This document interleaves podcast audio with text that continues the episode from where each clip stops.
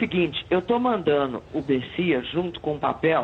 Papo de política. Quem manda sou eu. Eu tenho poder de veto ou você é um presente de banana agora? O namoro com leva mais tempo acaba terminando no casamento sólido. Pessoal da técnica, vamos corrigir o problema do som. Então não é porque eu estou no meio de laranja podre que eu me contaminei. Glória a Deus! Tchau. Tchau, querida.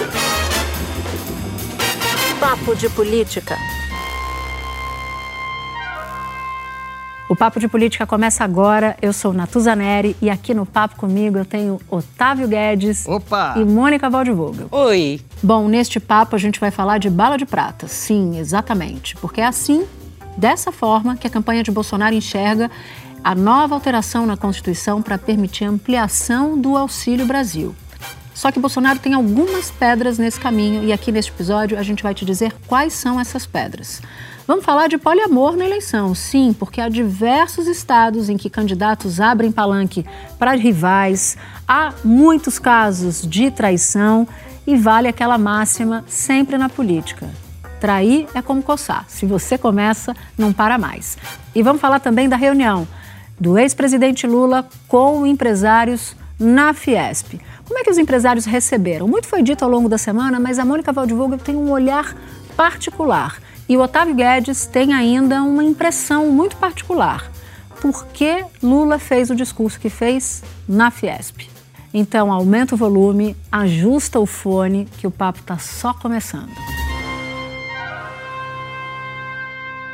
Bom, gente, vamos começar, porque quando a gente estava na nossa reunião de pauta, tentando encontrar qual era o sentido político da semana, você, Otávio, já lançou essa, olha, eu acho que é a bala de prata, porque a dúvida é essa, né? É uma bala de prata? Essa PEC, chamada de PEC kamikaze? E aí eu fui elencar aqui, de memória, antes do início do nosso, do nosso programa, o que Bolsonaro e o governo já fizeram. Além da tal da PEC, que gasta mais do que 40 bilhões de reais com transferência, voucher para caminhoneiros. Tem também a redução do ICMS, e o governo conseguiu reduzir na bomba o preço da gasolina, do combustível. Uhum. Não foi nada muito, muito espetacular, mas está reduzindo. Tem também a intervenção na Petrobras, que houve, embora agora o preço do barril lá fora esteja reduzindo. Teve o decreto que depois foi questionado no Supremo do, da, da, permissão de propaganda no segundo semestre, o que afronta a lei eleitoral, não pode, porque você corre o risco de beneficiar o candidato que está no cargo. E agora o decreto do antes e depois, para fazer com que o dono do posto da gasolina mostre qual era o preço da gasolina antes da redução do ICMS e o preço de agora. E ele zerou os impostos federais também. Além de ter zerado é. os impostos federais dos combustíveis. Tem preço também, tem custo. Isso. Tem custo. Olha, o Centrão já vinha falando há muito tempo que precisava de um fato novo. É, foi na penúltima pesquisa do Datafolha, na, pesqui na, na, penúltima pesquisa do Datafolha, que jogou um banho de água fria, que mostrava Lula na frente e Bolsonaro sem poder de reação. E ali o Centrão começou a falar em fato novo na economia, fato novo na economia. Assim, o que eles estavam buscando, o que eles buscam, na verdade, é algo que faça efeito como fez o Plano Real em 94. Eu não tenho a menor dúvida disso. Né? De buscar, assim, uma redenção da economia em curto espaço de tempo. E aí eu estava aqui lembrando, o Plano Real, ele, o, o Real, ele foi lançado em 1 de julho. É, e a eleição naquele ano já, já era em outubro. Então foram três meses, mais ou menos aí, justamente o tempo que precisa para fazer efeito. Agora, as diferenças. A moeda foi lançada em julho, mas o plano real foi feito em três fases. Começou lá atrás, em 93 depois teve uma história da URV, que até hoje eu não entendo direito, mas era ali uma. A Mônica vai explicar, mas era ali. Era, era um Bitcoin legal, bacana, mas era moeda virtual. Então, assim, existia uma política pública de estabilização da economia que é, vinha num processo desde o ano anterior. A novidade foi física, né? Foi o povo pegar na mão, né? largar aquele cruzeiro que não aguentava mais aquele dinheiro e pegar o plano real e sentir o efeito na sua vida. Então, é, os cenários são muito, são muito diferentes. Só o prazo de três meses que é, é igual, né? O cenário lá de trás acabava com a inflação, domava a inflação. E hoje a gente tem é, mais dinheiro para as pessoas abaixo da linha, ali em situação de vulnerabilidade, mas muita inflação. É, o paralelo é complicado, porque o Plano Real, como você disse, vinha sendo preparado e a população brasileira vinha de um enorme flagelo, que era uma inflação descontrolada. Então, uma coisa é você não saber o preço é, dos produtos dali a algumas horas, outra coisa é você ter perspectiva de que aquilo iria acabar. Junto com o Plano Real veio uma redução enorme da, do câmbio, né? O real passou a valer mais que o dólar, então isso também deu uma sensação e a inflação foi despecando é, de muito riqueza rapidamente. e despencou. Eu me lembro de é, e o Fernando Henrique também não era assim tão conhecido. Interessante, eu, eu acompanhei uma campanha do Fernando Henrique logo no comecinho, na feira de Caruaru. E aí veio aquela comitiva por aquelas vielinhas estreitinhas de barraquinhas, todo mundo andando atrás dele. Sabe? Tinha mais gente na comitiva do que gente seguindo. Aí veio uma senhorinha assim, atrás de mim e disse: Quem é? Quem é? Quem é esse bonitão? aí, eu nunca me esqueço, porque ela falou: Quem é esse bonitão? Aí eu disse: É o Fernando Henrique, é o. o Candidato. O ministro Ao que, ministro da, da que lançou o plano real. E te... Foi ele, foi ele. Ela pegou uma nota de um real assim, saiu correndo atrás do Fernando Henrique. Então, aí você percebe que, de fato, tinha encaixado, porque dizia respeito à vida real. Agora, se é um contrário, se é um grande problema de inflação, de preço, de queda de rendimento e um problema eh, paliativo, porque a, a inflação não está não tá, eh, encaminhada para a solução. Né? Isso pode até agravar a, a- inflação, segundo alguns. Então, na verdade, ele está contando apenas com o ganho efetivo nas classes D e E. E isso se Esse ganho de renda. E você tem um ganho de renda, mas a minha grande dúvida é se isso converte na proporção que Bolsonaro precisa. E eu esqueci de citar aqui, talvez o maior de todos os trunfos em termos de uso de máquina, que é o próprio orçamento secreto. O orçamento secreto está a serviço da reeleição de Bolsonaro e isso está sendo plantado desde a semana passada, desde o ano passado, melhor dizendo. Mas é que ele não está a serviço só da reeleição de Bolsonaro. Ele está a serviço da sobrevivência política daqueles que estão dando sustentação para Bolsonaro no Congresso. E eu comecei a ir atrás, desde ontem, de alguns caciques políticos, algumas lideranças políticas, umas com mandato, outras sem mandato, mas que são muito experientes. E perguntei: vocês já viram algo dessa monta, de uso da máquina assim, dessa maneira escancarada?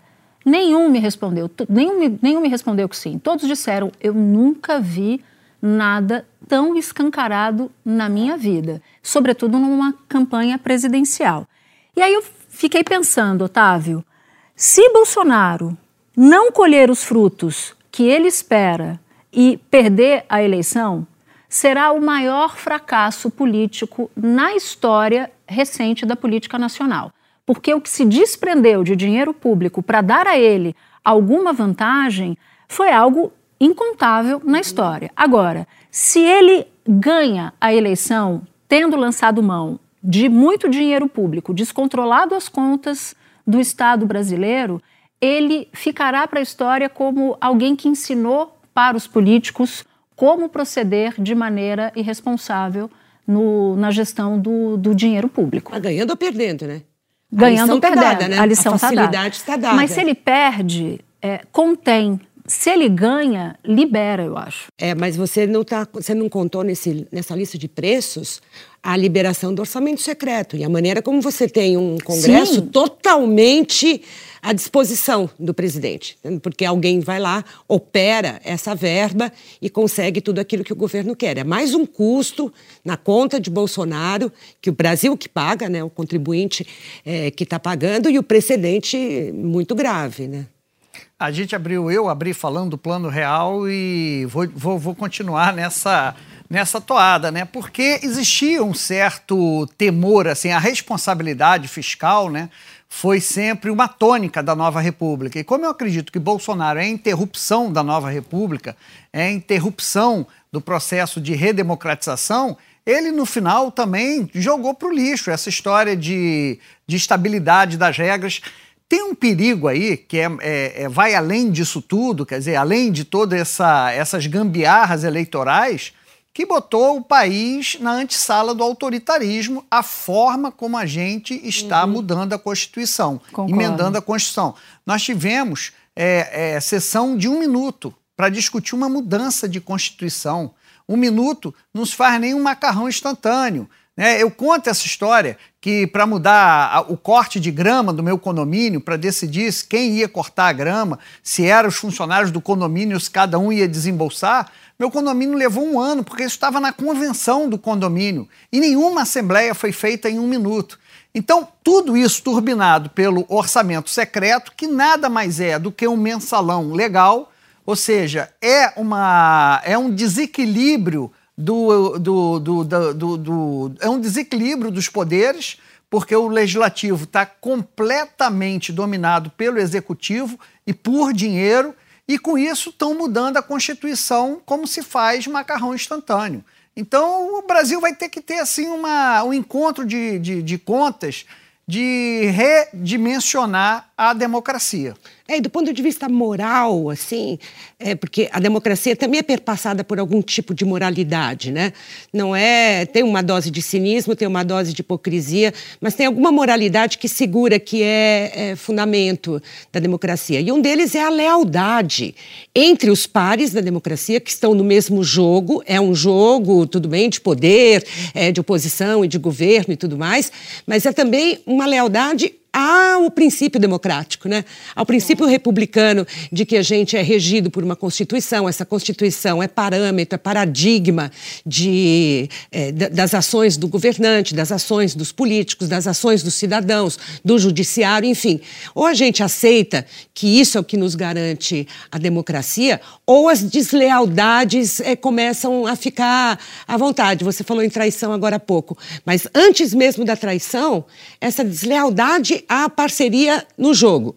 E a deslealdade em relação ao que une todos nós nesse território enorme, que é a regra constitucional, é gravíssima. E uma vez você aceitando a deslealdade, você aceitará sempre. Eu, eu sou muito preocupada com o futuro nesse sentido. Eu concordo, eu concordo com vocês. Mas eu acho que vale a gente colocar em paralelo, a gente já fez muito durante a, os jornais na Globo News essa semana, o que são os 600 reais hoje e os 600 reais de ontem, partindo do princípio de que todos concordam aqui nessa, nesse debate que é preciso aumentar o estado de proteção social. Então, em momento nenhum, é um questionamento ao valor de benefício que se transfere para a população que é extremamente desprotegida.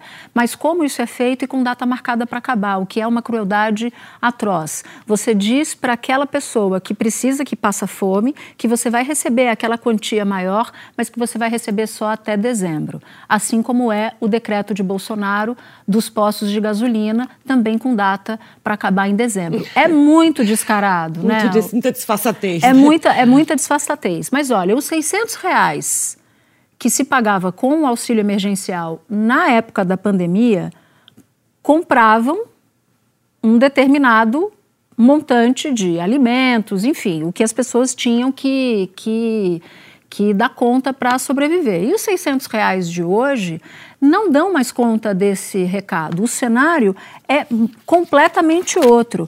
A Juliana Damasceno, da Tendências Consultoria, ela diz o seguinte, que para manter o poder de compra dos 600 reais equiparado ao que era em abril de 2020, teria que ter um auxílio hoje de 721 reais.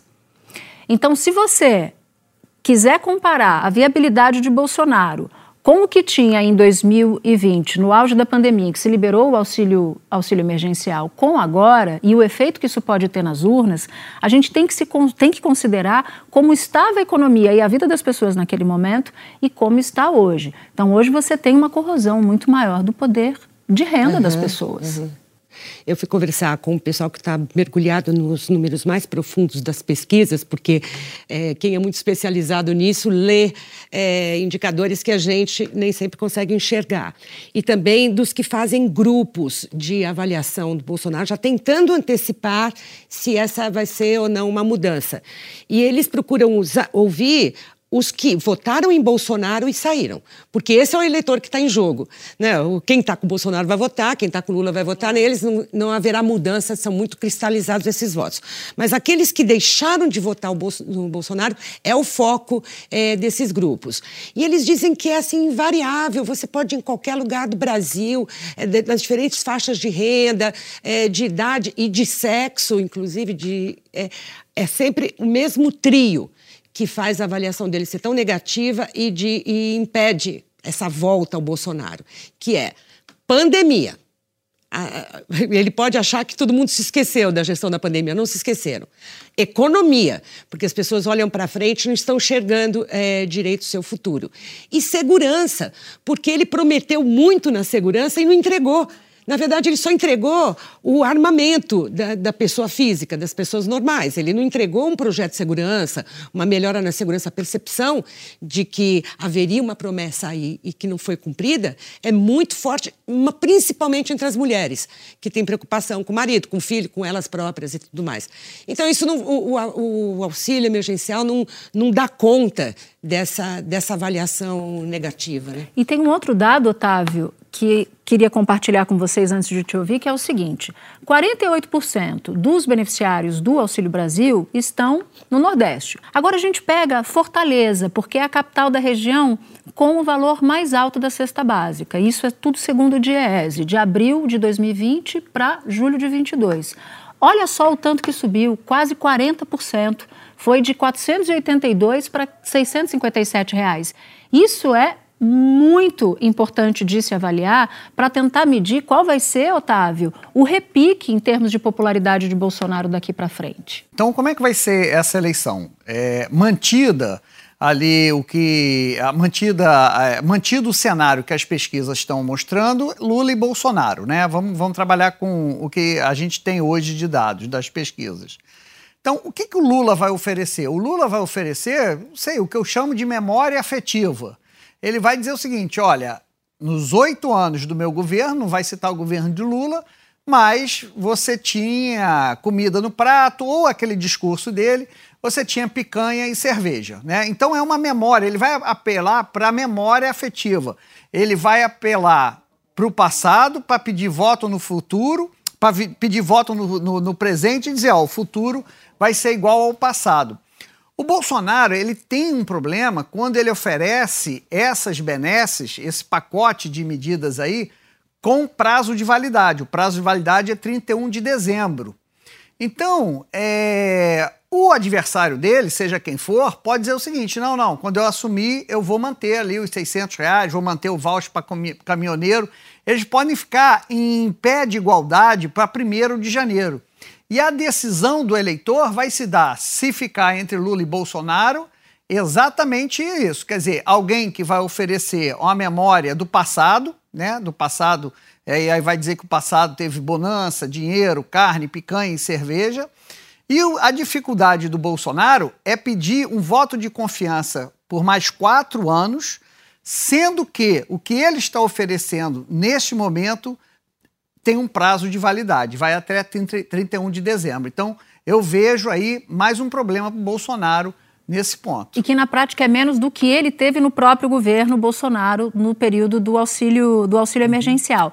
Eu queria também falar sobre essas reuniões dos empresários com Lula, porque está muito interessante ouvir, depois de algum tempo, o que eles relatam. Tem um fato curioso. Logo depois da reunião, parece que todo mundo fez voto de silêncio. Você está falando da reunião do Lula com a Fiesp. Com vários empresários, inclusive da Fiesp. Depois de alguns dias, eles começam a conversar entre si e aí começam a vazar as opiniões. E eu achei muito interessante porque eles acham que há uma mudança muito grande de postura entre o Lula de 2002 e o Lula eh, de 2006, muito diferente, porque é, lá ele precisava ganhar os empresários. Ele tinha uma percepção de que se ele não tivesse os empresários do lado, ele poderia não ter, digamos, uma chancela, um aval é, para garantir o posto. Agora, esse, isso mudou completamente e é muito sensível, os empresários dizem, alguns dos com, com quem eu conversei. Porque ele vai com a Haddad, vai com a Alckmin, vai com o Mercadante, normalmente, com Glaze. E essas pessoas não são os mesmos avalizadores do primeiro momento de que não haveria loucura. E eles deixam muito claro o seguinte: dessa vez a gente não precisa dos empresários, a gente não precisa das empresas, a gente não precisa do mercado, nem dos bancos, nem de ninguém. Dessa vez, ou vocês acreditam que eu farei, não farei loucuras porque nunca fiz, ou ok, tudo bem, paciência. O que importa é que o povo vai votar. Interessante. É, o, tá, o, eles têm essa percepção de que o voto está sendo levado pelo povo, é ele que vai definir. Portanto, para o povo fazer programa econômico, dizer que vai fazer privatizar, o que vai não sei o quê, não tem a menor importância. E eles, os empresários também ficam naquela dúvida sobre se é, há dois discursos, um discurso que é feito nos palanques e o discurso que é feito na sala fechada. E eles dizem que não. Lula está fazendo o mesmo discurso. Então chega lá na, no jantar, diz que vai fazer mais refinaria, que ele vai acabar com o PPI, que ele, do, da paridade de preços internacional da Petrobras, vai acabar com o teto de gastos e que, enfim, vai, acha que o investimento tem que ser com gasto público. Tudo isso que era anátema, né? que ninguém, que não, ninguém suportava que, que o Partido dos Trabalhadores dissesse, que Lula em particular dissesse. É quase como Agora dizer... ele assume a mesma coisa. O que ele está falando em público, ele está falando em, em, privado. Então os, os empresários começam a encaminhar demandas, olha, tem isso, tem aquilo, tem aquilo outro, tá, tá ele tem resposta e ele se fia nisso. Vocês me conhecem, vocês sabem que eu não vou fazer loucura. É quase como dizer que a carta ao povo brasileiro de 2002 é o que eu fiz, né? Ele não, não, vai, não, não faria nada parecido é. com o que aconteceu Ou, naquele primeiro ano. Mais interessante, o que está valendo é a carta do povo brasileiro. Interessante isso. É uma mudança que eles sentem claramente que tem, tem um tipo de segurança, de abordagem que eles não sentiam anteriormente. Ah, eu faço duas leituras. O primeiro, assim, que antigamente o candidato almoçava e o tesoureiro jantava. Isso para qualquer candidato. Então, o apoio do PIB era importante também para o tamanho de financiamento que você ia ter. Agora eles não precisam mais disso. Agora é, o poderoso é o, é o presidente do partido. Então, essa é uma leitura que eu faço. A minha outra leitura é que o Bolsonaro desmoralizou o humor do mercado. Eu lembro que antigamente a classe política, quando tinha alguma ideia, ficava preocupado e o mercado reagia. E olha, o mercado abriu de mau humor, a bolsa caiu, o dólar subiu. O Bolsonaro desmoralizou isso. Eu lembro que antigamente, lembra, se ia discutir a autonomia do presidente do Banco Central, mudava o humor do mercado. O que, é o humor do mercado agora diante de uma PEC? É, como a, é, o Bolsonaro está propondo, mudança de Constituição, é, é, é ferindo é, teto de gastos, ferindo a lei eleitoral.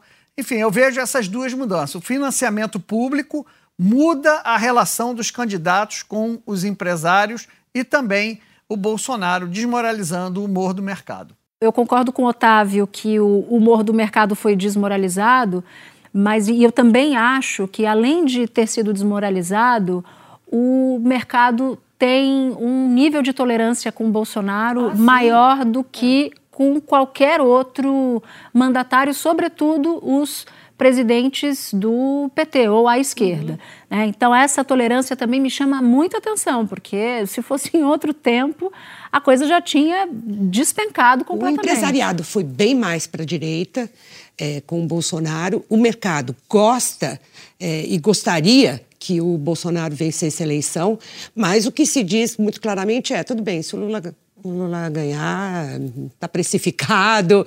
É, Muita não... gente do mercado tem dito isso. É, já, já aceitam o Lula, gostariam que o Bolsonaro ganhasse, mas aceitam o Lula e os empresários ainda têm alguma resistência, eles já têm a memória da Dilma, né?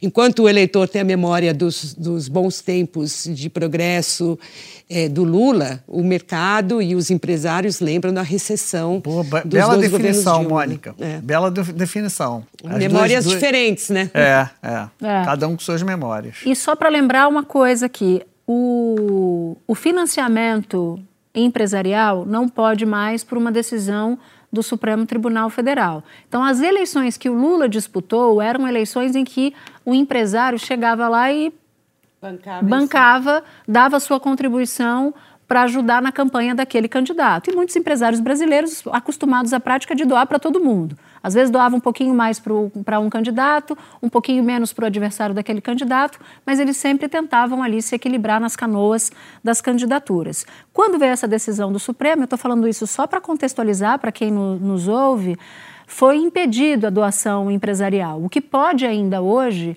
é a doação que a Mônica falou de pessoa física. O empresário, no CPF dele, Isso. pode doar até um limite definido pela, pela legislação. E quem define a legislação é o Congresso. Mas o orçamento que banca campanhas hoje, ele é eminentemente público. Bom, eu tinha prometido no início do programa que a gente ia falar de casos de relações pouco ortodoxas nos palanques estaduais. Ou, como disse a Mônica, casos de poliamor. Cito São Paulo. Rodrigo Garcia, governador do estado, que concorre à, à reeleição, ele era vice de João Dória, e ele já avisou essa semana que ele vai abrir palanque para o Luciano Bivar do União Brasil. Por que, que ele está fazendo isso? Já que o partido dele está com Simone Tebet. Ele está fazendo isso porque ele teme o crescimento de Tarcísio de Freitas, que é o candidato bolsonarista ao governo de São Paulo, e quer pegar a União Brasil, usar o tempo de TV vastíssimo, um latifúndio do União Brasil e o dinheiro do fundo eleitoral. Aí perguntaram, mas e Simone Tebet? Ele falou, aqui vamos abrir. Tem gente que está dizendo que ele vai abrir para os dois, tem gente que está dizendo que ele vai abrir só para o Luciano Bivar. Enfim, é um caso de, de poliamor político nessas eleições. E é interessante, você falou em Tarcísio, é que uma das, do, das coisas que apareceram também no, nos grupos sobre eleição em São Paulo, é, sobre o Tarcísio, é que as pessoas não sabem que ele não é paulista e que ele nunca mudou. E que quando a informação chega nos grupos, as pessoas ficam muito chocadas e falam: o que? Ele não é paulista? Ele nunca morou aqui? As pessoas ainda não sabem disso. Pior, ele diz, e ainda é carioca. Mas olha, como tem. Você não, Guedes, esse negócio de ser governado por carioca aqui em São Paulo não pega bem, não. não, e assim, por falar em traição, a, mais, a, a maior traição foi aqui no Rio de Janeiro, a maior traição dessa, dessa temporada e foi contra o Ciro Gomes. O PDT é um partido carioca, pelo menos nasceu aqui no Rio de Janeiro, tem a longa tradição. O presidente do PDT é do Rio de Janeiro, então o Rio de Janeiro tem que ser uma vitrine, não pode errar na campanha do Ciro, vocês concordam? Claro. É, o que, que acontece? É, o, tem um candidato a governador, que é o Rodrigo Neves, e que mandou aquela ali, sabe assim, amor, eu vou ali na esquina, fazer o quê? Não, vou, vou comprar cigarro, vou comprar cigarro. e aí o candidato do PDT falou, falou isso, falou assim, olha, eu vou num evento aí, tem um grupo aí de intelectuais me apoiando, e realmente tinha ali a assinatura da ex-ministra de Cultura Ana é, Buarque de Holanda, tinha o vice-presidente do PT Nacional, Quaquá. Eu vou ali, eu vou ali pegar o apoio. Gente, ele vai para a ABI, chega lá, é o lançamento da campanha Rodri Lula. Mas ele está sentado e atrás dele tem assim enorme a cara do Rodrigo Neves, a cara do Lula e não se fala em Ciro Gomes. Na Meu terra do PDT, Deus. na terra do Rio de Janeiro. Olha, deu-lhe deu uma encrenca. Então estava todo mundo olhando ali aquela briga do Molon, que tem a ver Molon, André Siciliano, também tem a ver Freixo, com traição mas essa do PDT foi espetacular. E sabe aquela dor, aquela traição que, a, que dói no a coração? Gente tá, a, gente tá, a gente captou a vossa mensagem, sei. Mas, mas a versão lá no, na, na chapa do Freixo também é interessante. Eu queria saber qual é a sua análise. Foi traição ou alguém entendeu errado o acordo? Olha, se dois políticos experientes, Freixo e Molon, é, conversam sobre um acordo. Um entende que é o acordo, o outro vai entender que é uma conversa. Um dos dois está mentindo. Não dá, não tem assim. Não tem. É, não tem como, como ter um mal entendido. Ou foi acordo ou foi conversa. Então, assim, o que eles estão dizendo é que um tem um mentiroso do PSB do Rio de Janeiro, né? Se juntar os dois na sala, um dos dois é mentiroso. Então, é um clima horroroso. Mônica, então, é, quando eu falei daquela traição que dói, é porque este candidato do PDT do Rio de Janeiro, Rodrigo Neves, é, ele chegou a ser preso enquanto prefeito. Foi um processo que já anulado né, na, na Justiça do Rio de Janeiro. A, a, a Justiça reviu e anulou o processo, não viu provas, enfim. É, e quando ele estava na cadeia, o Ciro Gomes foi um dos políticos a visitá-lo. Então, tinha aquela, né, É, aquela doeu. ligação Nossa, mais... essa, doeu. essa é pesada. Hum. Não foi? Essa é pesada. É, É. eu tô com você que deve ser um dos casos maiores de traição dessa, dessa temporada, se não o É. maior. Mas vocês concordam que o PSB, Partido Socialista Brasileiro, está metido em muita confusão? Então, pensando em Pernambuco, a Marília Reis, que era do PT, saiu do PT porque o PT não apoia para candidatar, se candidatar ao governo do Estado. Saiu o candidato, saiu em primeiro lugar. Está indo bem. Tem muita chance. É a candidata favorita, segundo os pesquisadores. Aí, o PT. Não, não bom, imagine, Pernambuco vota no Lula, não- não tem a menor dúvida. Mas o, o PT fica furioso com essa, com essa performance dela. Quer que os petistas apoiem o, o candidato do atual governador, que é o Danilo Cabral, né? Isso, por causa do acordo nacional Por do PT do com o PSB. acordo. Só que os petistas militantes ali, parlamentares, vereadores do Estado, que já veem nela a possibilidade de vitória, foram lá apoiar. O que, que o PT fez? Expulsou esses petistas. Eu acho que PSB, eu, eu esqueci, é partido do sururu brasileiro, porque é um sururu onde você. Não! É um sururu! Direito de resposta para o sururu. Eu quero direito de resposta para o sururu.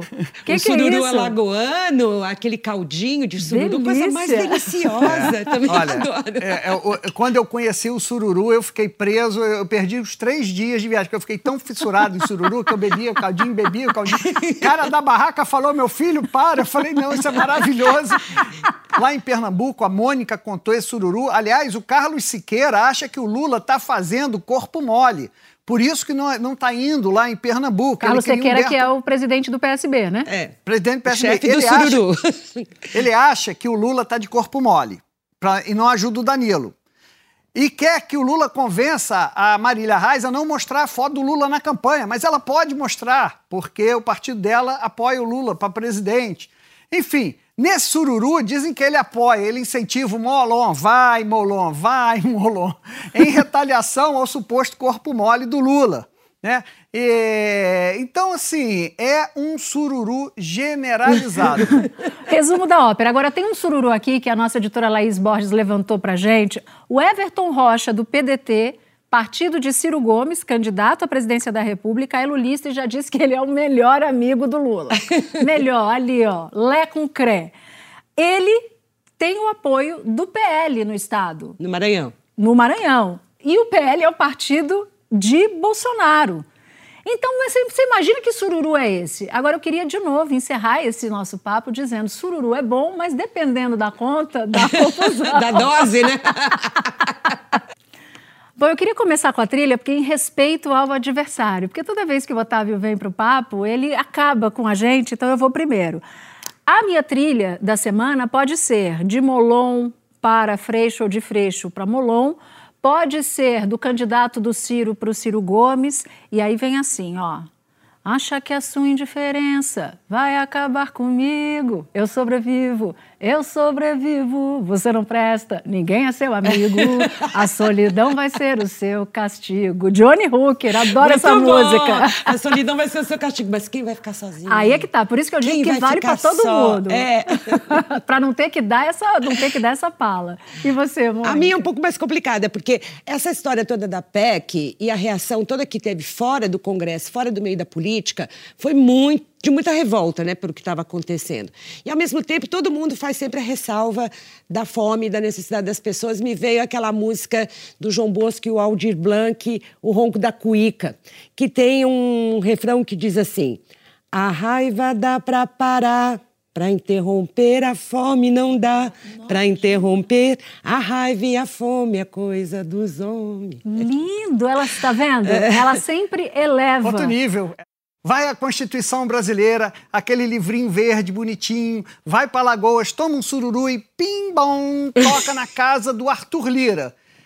Ele abre a porta e a Constituição canta para ele: Eu não sou cachorro, não, para ser tão, Tão- emendada. Eu não sou cachorro, não, para ser tão alterada. Eu gosto que ele. Ah, pode fazer paródia? Ele faz. Ele Fazendo é um, paródia fica mais fácil. Ele é um insubordinado, ele faz. Ele, ele afronta o regimento.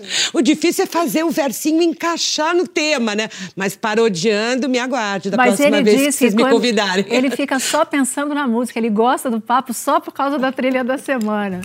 O nosso papo acabou. Eu agradeço a Mônica, agradeço ao Otávio, agradeço a você e te convido já para o nosso próximo episódio na semana que vem. Hora de agradecer a nossa equipe.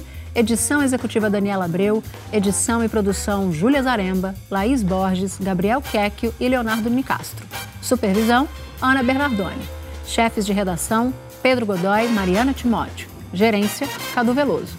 Sonoplastia Júlia Gonçalves. Supervisão técnica Guido Carvalho e Leandro Descaciati. Equipe de estúdio José Dias, Jorge Aquino, Elisa Aleva, Marcelo Mendonça Shakira, Gabriel Scherer. O nosso podcast também é programa de TV na Globo News, toda quinta-feira, às 11h30 da noite. Lembrando que a gente guarda histórias para lá, exclusivas, e histórias inéditas aqui para você no nosso episódio. Obrigada pela sua companhia. Até o próximo episódio. Tchau, tchau.